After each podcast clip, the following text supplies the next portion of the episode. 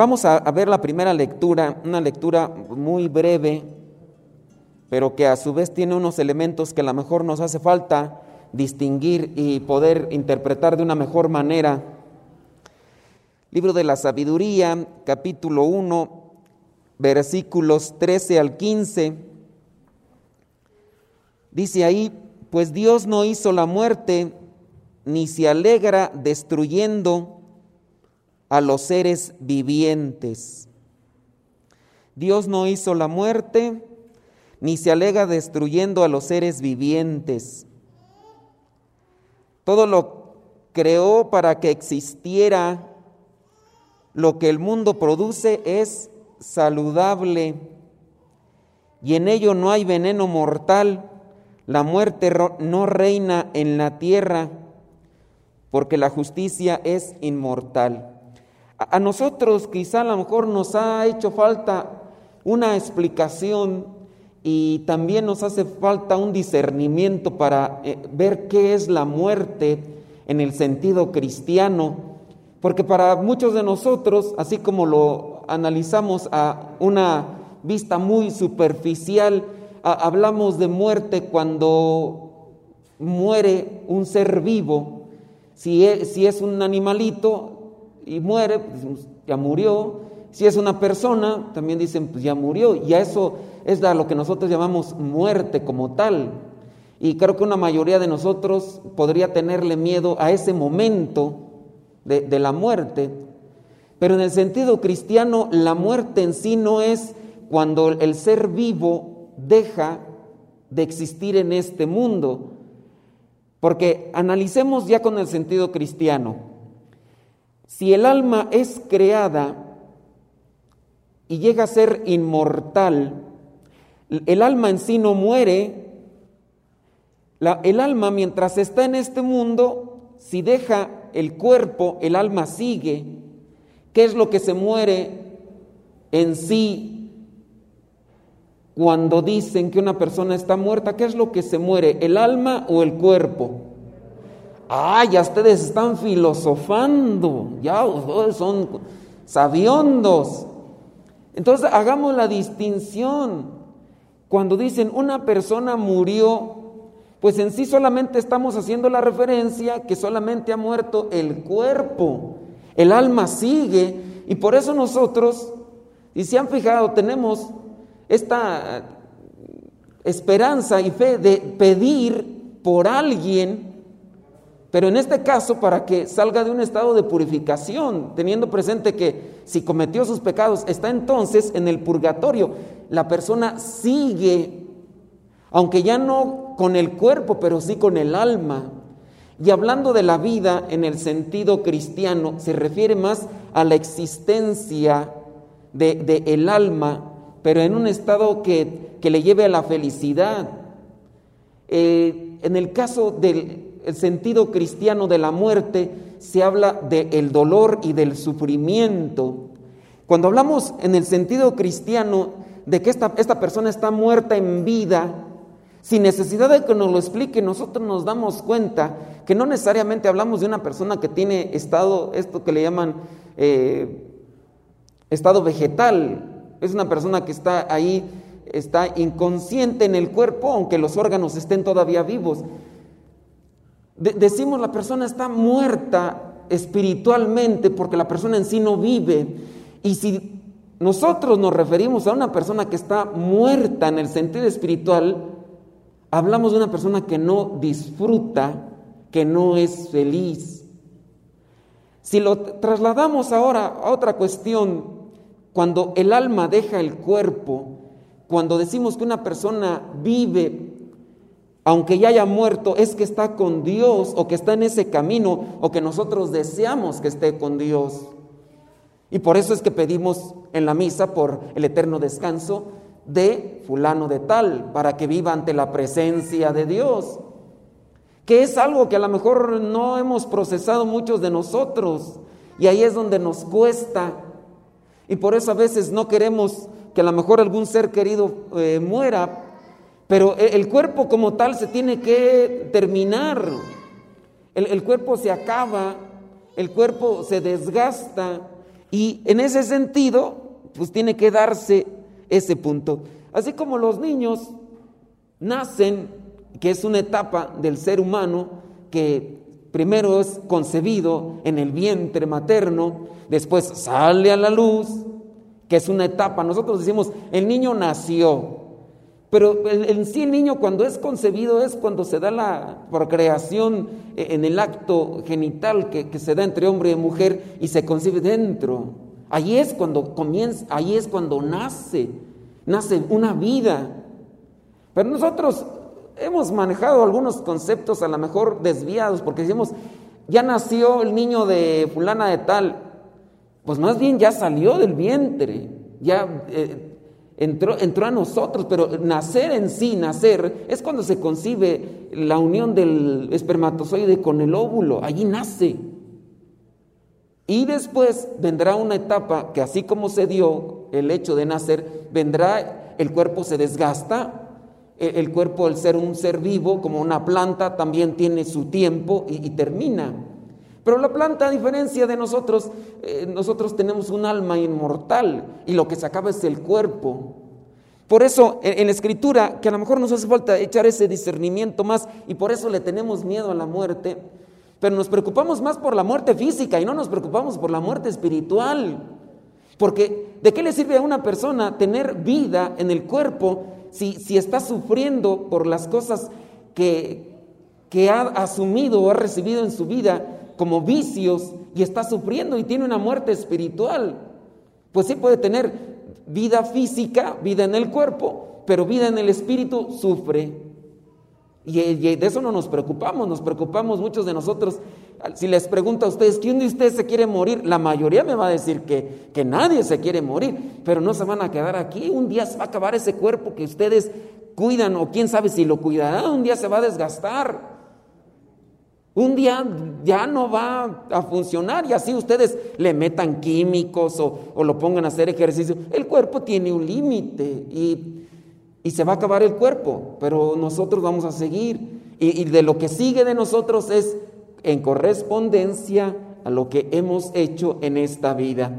Si después de esta vida, cuando muera el cuerpo, hemos actuado conforme a los planos de Dios y nosotros nos vamos ante la presencia de Dios, aunque sea en el purgatorio, pero estamos como que ya proyectados, ahí la persona vive y eso es a lo que nosotros tenemos que enfocarnos en el sentido cristiano. Y podemos ir agarrando otra vez esta lectura. Miren, vamos otra vez a ver si logro hacer eh, una reflexión en ustedes para que ya no le tengan miedo a la muerte. No tanto para que se vayan a atravesar a un carro ahorita, ¿verdad? Pero por lo menos que, que digan, pues ya, o sea, ya murió el cuerpo, pero va a la presencia de Dios, allá con Dios va a estar uno mejor, ¿verdad? Dice el versículo 13, pues Dios no hizo la muerte. Pero acuérdense que estamos hablando en el sentido de la muerte, no de lo físico, sino del sufrimiento, de, la, de, lo que vendría a ser lo doloroso en el alma. Ni se alegra destruyendo a los seres vivientes. Todo lo creó para que existiera. Lo que el mundo produce es saludable. Versículo 15 y en ello no hay veneno mortal. La muerte no reina en la tierra, porque la justicia es inmortal.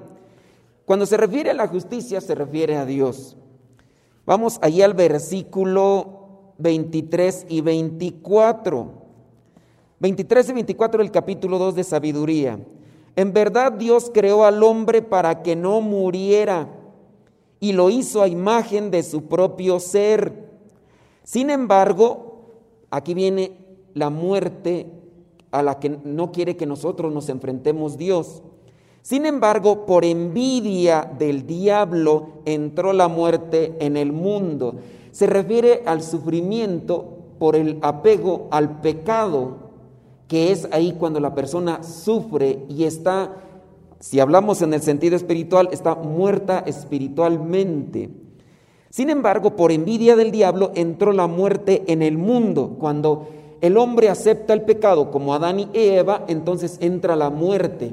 Cuando, se dice en la Biblia, por ejemplo en el Génesis, que por el pecado de Adán y Eva entró la muerte al mundo, pues muchos nos imaginamos, ay, mejor no hubiera pecado Eva y Adán y fuéramos inmortales, ya todos vejestorios de edad, pero vivos aquí. Pues imagínense gente viviendo aquí de mil años, si a veces de ochenta ya uno no los aguantan, pues imagínense ahora de mil. Sí, ustedes eh, contentos, pero ya cuando tienen, yo he escuchado un montón de gente que tienen los ancianitos y ya no los aguantan. Digo, pues, imagínense si, y luego así quieren, no, pues imagínense. Sin embargo, por envidia del diablo entró la muerte en el mundo y la sufren, la, muerte la sufren los que del diablo son. La muerte la sufren los que del diablo son.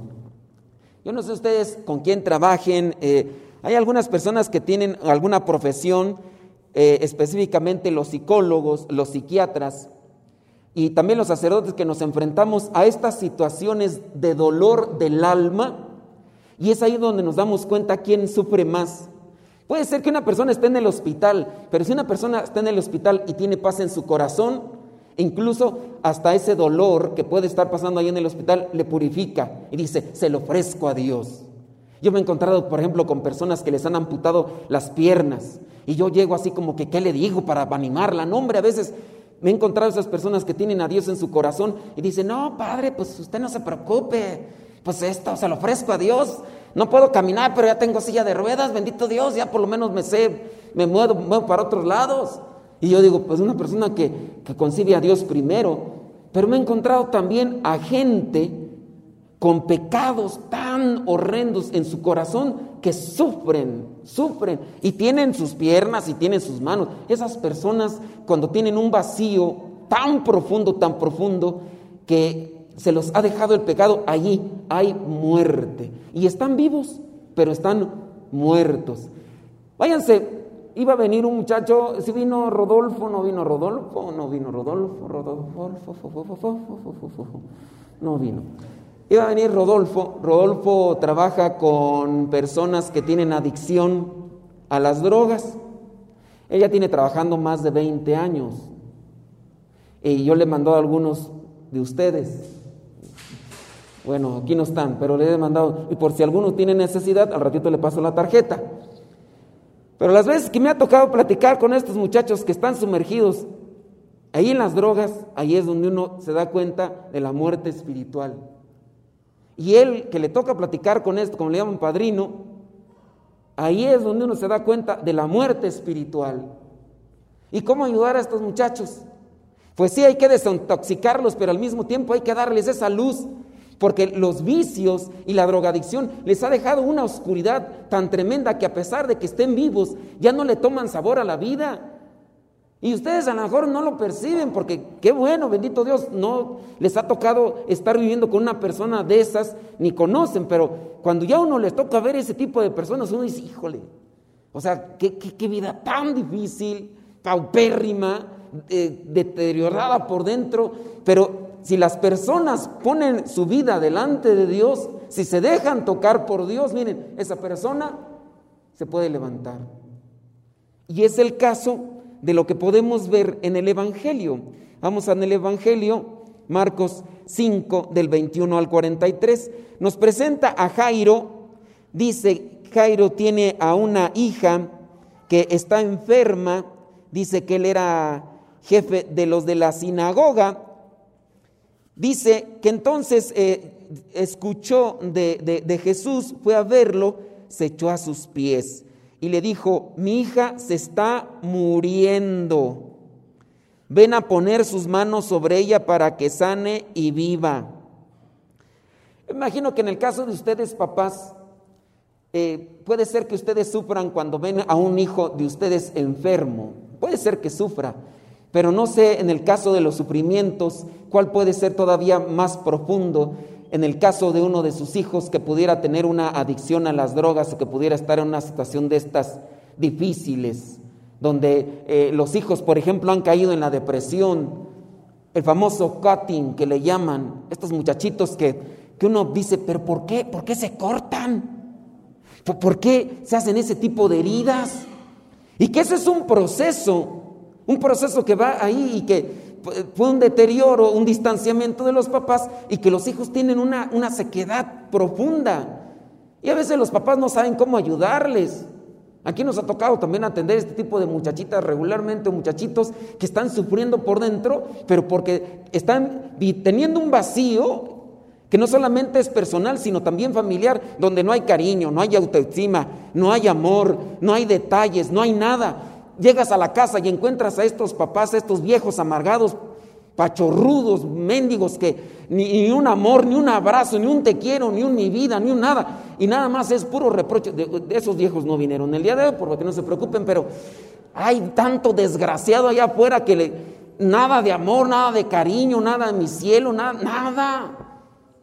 Y a veces también se conjunta con la mamá, porque la mamá la contagian y si por ser estos viejos cara de chupamirto, amargados, frustrados, y luego también las mamás neuróticas, todas esquizofrénicas, todas paranoicas. ¿Y quién? Ellos están sufriendo. Están sufriendo. ¿Y quién más sufre? Los chamaquitos. Los chamaquitos van sufriendo y, después por eso andan buscando ese tipo como que de salidas o, como refugios. Pero a veces la gente no se da cuenta. Gente que no se da cuenta porque no le preocupa lo espiritual. esa gente está muerta también espiritualmente. Es, gente que, que, no, no se da cuenta que su esposa necesita cariño, atención, detalles, no se da cuenta que sus hijos necesitan de un abrazo, de acompañamiento, quizá la escuela, quizá alguna actividad del, del deporte o algo ahí. No, no se dan cuenta. Esa gente de veras muerta. Y a veces a, mí me da tristeza porque hasta en la misa uno los encuentra así, es ese tipo de gente que llega al templo, se sienta y apenas acomoda las tepalcuanas y luego, se jetea. Ahí dormido, ahí abandonado al mendigo sueño. O sea, te levantaste a las 10, 11 de la mañana, te acostaste a las 8, pareces una gallina vieja. Y luego todavía vienes a dormirte aquí a la iglesia. O sea, si vienes a la iglesia, vienes a cargarte de Dios. A ver qué te dice para levantar a los demás. Encuentras uno de estos viejos pachorrus muertos en vida que va a andar levantando en la casa. Si ya está muerto él y luego él el que tiene que levantar, animar, alegrar. No, ya. Bueno, de esos no vinieron porque veo que están despiertos o será que el tapabocas los tapa, ¿verdad? Pero a uno sí le da coraje que estos viejos vengan. Bueno, también señoras, pero menos, ¿verdad? Porque a esa les gusta el chisme, ¿verdad? Entonces, a ver de quién hablan, a ver de quién hablan, ¿no? Pero sí, son malos señores, o sea, fríos. Es que la psicología del hombre, por lo general, tiende a ser más seca. Pero en esa sequedad, nosotros traumamos y hacemos que, los demás sufran y no vivan. y de esa muerte es la que más sufre el mundo. Por eso abundan tantos psicólogos, porque hay tanta gente loca. Ya está, estamos haciendo aquí un centro de psicología porque aquí tenemos muchos locos, ya. Ya, o sea, ven moros con tranchetes, sufren hasta porque no los saludas. El otro día me mandan un mensaje en el WhatsApp y yo me preguntaron algo y no dije, no, pues sí. ¿Y por qué no me saluda, padre? Ahí está el amor que nos tiene, que no. Oh". Pues ni modo que les diga, buenos días mi alma, ¿cómo está? Pues imagínense, me toman una, una captura de pantalla, van a decir, miren lo que me está diciendo el padre. Uno, uno a veces no. Pero así uno encuentra gente toda desquiciada por todas partes, hasta uno también. También uno. Pero ya lo bueno, de Dios ya está construyendo aquí a ver a cuántos atendemos. Todavía ni lo terminamos y ya está una fila. Y hay, gente apuntándose, padre, ¿ya cuándo comienzan? Espérense. O sea, dejen que ya está el coladito, valte la plana de todo lo demás. Pero la muerte espiritual, pongan mucha atención. Uno puede estar rodeado de cosas materiales, pero si está uno muerto espiritualmente. E, esta niña tenía 12 años y había una mujer que sufría de derrames de sangre sufría mucho, dice, y también tenía 12 años sufriendo.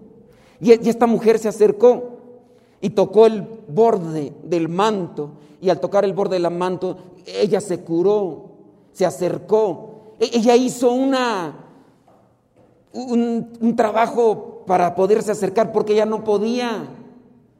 Ustedes van a decir, ¿por qué no podía? Es que ella al tener sangre en, su ropa, en, el, en la costumbre o en el pensamiento judío, el tocar sangre de cualquier tipo de sangre, eso era impureza. Entonces esta mujer no se podía acercar donde había gente, porque si se acercaba donde había gente, eh, ya la gente se quedaba impura y tenían que hacer un proceso de purificación. Entonces la mujer tuvo que esquivar y quién sabe cómo le hizo para acercarse, por lo menos tocar el borde. Y luego todavía los discípulos le preguntan, oye Señor, ves tanta gente que te aprieta y preguntas, ¿quién te tocó? Esta mujer hizo todo lo posible, pero porque hizo todo lo posible, se sanó. Después llega con la hija de Jairo y entonces algunos llegan a decirle, ¿para qué molestas al maestro? tu niña ya murió. Dice en el versículo 35, tu hija ha muerto, ¿para qué molestar al maestro? Pero Jesús, sin hacer caso de ellos, le dijo al jefe de la sinagoga, no tengas miedo, cree solamente. No tengas miedo, cree solamente. Pero para poder creer, nosotros hay que alimentar nuestra fe.